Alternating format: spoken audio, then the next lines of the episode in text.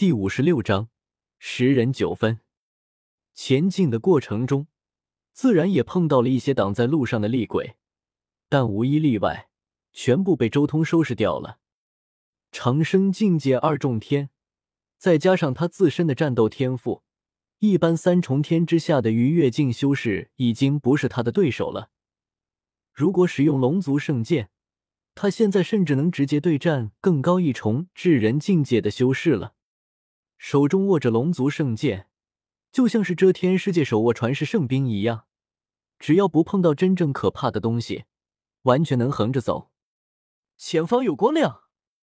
忽然，萧晨惊呼：“地府之中一直是昏昏暗暗的，骤然出现光芒，显得非常不协调。但那灯光之中并没有任何阴性力量，反而有点点神圣气息荡漾而来。”靠近之后才看清楚，那里有三间破败的古庙，那星星点点的光芒，赫然是那几尊已经残破的佛像上传出的。轰隆！一靠近这里，萧晨体内的碎人氏果实布顿时从他体内冲出，尤其是在离体的瞬间，红黑色的裹尸布立刻脱离萧晨的掌控，抖动了起来。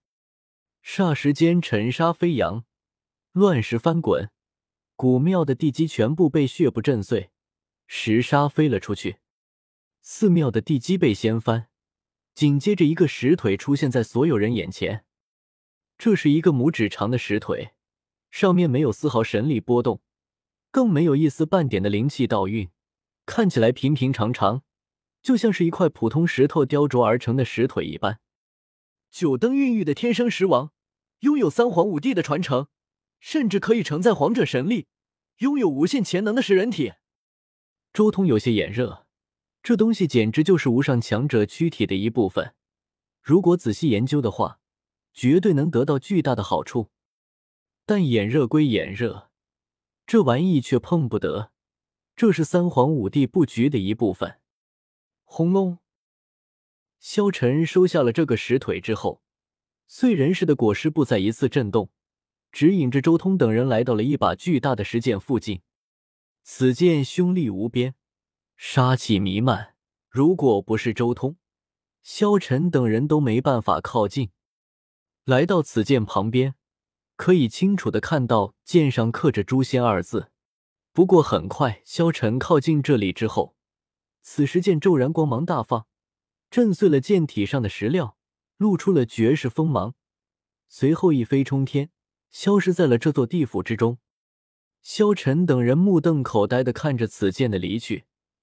不过，在诛仙剑离开之后的坑洞中，可以看到另一条石腿，和萧晨之前得到的那个石腿简直一模一样。继续前进，很快一行人就来到了地府之中的最后一块佛土地藏王庙。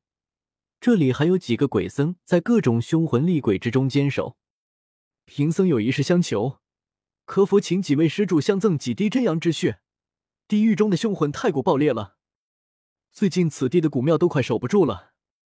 一位鬼僧目光灼灼的看向周通，他口中虽然叫着几位施主，但他的意思也很明确了，他想要周通的几滴龙血，唯有他的龙血才能令他们在这一片区域多坚持一段时间。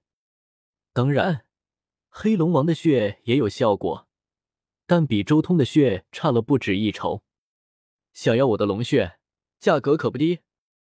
周通开口：“贫僧能感觉到地藏王庙之中即将有重宝出世，贫僧愿以此宝交换。”这位鬼僧很有诚意，但周通不吃这一套，因为他知道所谓的重宝就是十人九分之一，这玩意是萧晨的，又不是给他的。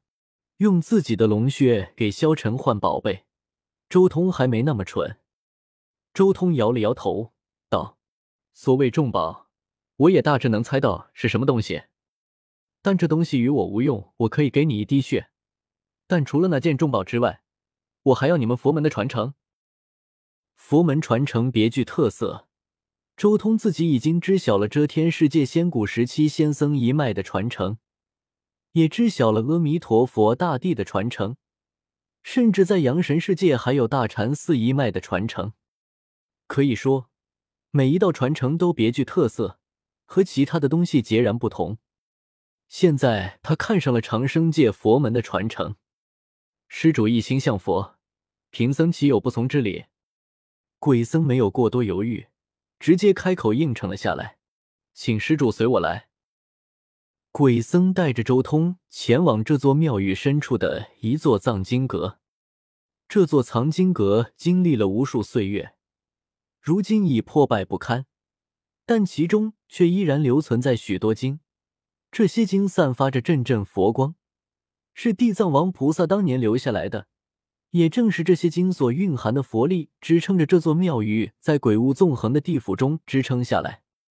当年地藏王菩萨所留经都在此地，请施主自便。这鬼僧开口说道：“这些年，还真亏你们能支撑下来，不容易啊。”周通看着这些鬼僧，心中也有些感慨。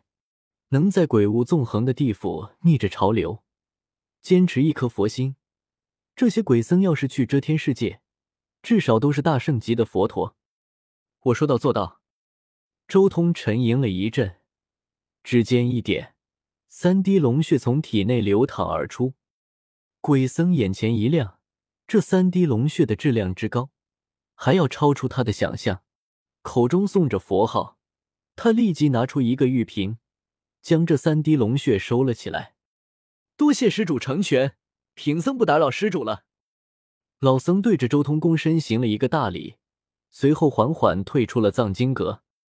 就让我看看这个世界的佛门到底是什么样的功法传承吧。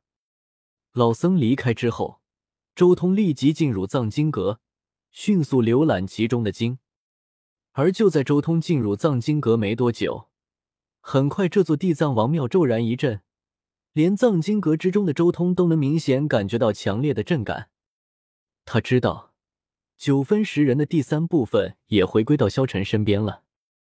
十人九分，其中双腿和左臂在这个地府里面。与此同时，另一边，这是萧晨内视自己体内，震惊了。随着十人的三部分齐全，萧晨发现。那十人的双腿竟然已经开始盘坐了下来，并且双腿和左臂产生了某种联系，甚至隐约间可以看到一个人形的虚影。这个人就像是一个修士一般，静静的盘坐在他体内修行。甚至萧晨能感觉到，这个石人和自己仿佛就是一体的，有种静谧和谐的感觉。